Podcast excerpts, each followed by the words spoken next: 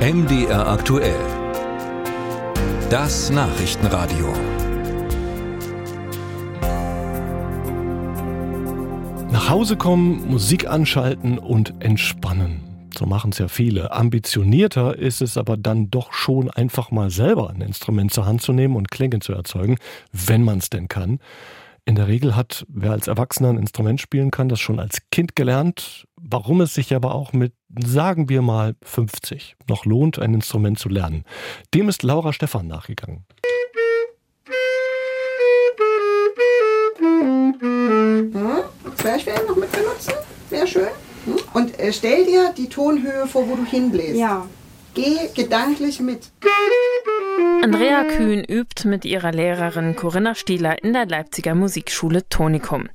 Andrea Kühn ist 47 Jahre alt und nimmt seit drei Jahren Saxophonunterricht. Äh, ich war 98 auf Kuba und habe mich dort in die kubanische Musik und in die dazugehörigen Instrumente verliebt, schockverliebt.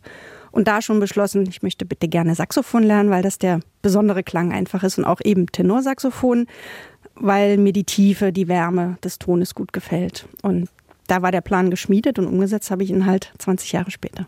Wie Andrea entscheiden sich immer mehr Erwachsene in Deutschland, ein Instrument zu lernen. Vor allem bei den über 60-Jährigen steigen die Zahlen kontinuierlich. Heute lernen über 30.000 Seniorinnen und Senioren ein Instrument. Und damit hat sich die Zahl in den vergangenen 20 Jahren versechsfacht.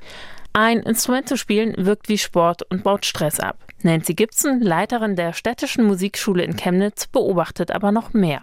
Diese Leute befreunden sich, die, die nehmen sich gegenseitig auf in ihre große Freundschaftskreis. Äh, wir haben auch Ensembles von Seniorenkammermusik und diese Leute treffen sich außerhalb von Proben, um einfach sich beim Geburtstag zu feiern. Wer ein Instrument richtig gut spielen will, der muss allerdings auch üben. Und das ist manchmal gar nicht so einfach. Während Kinder die Übungen schneller vom Kopf in die Finger bekommen, verstehen Erwachsene hingegen die Zusammenhänge besser.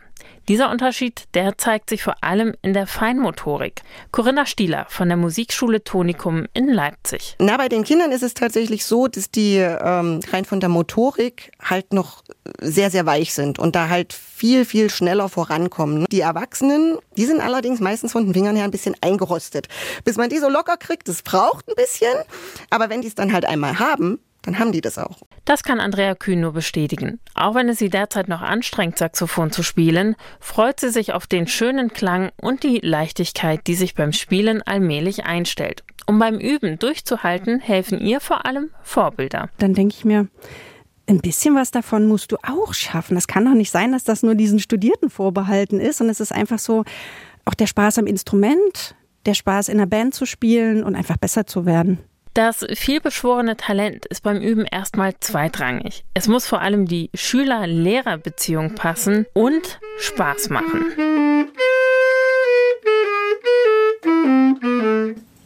Tata. Bühnenreif.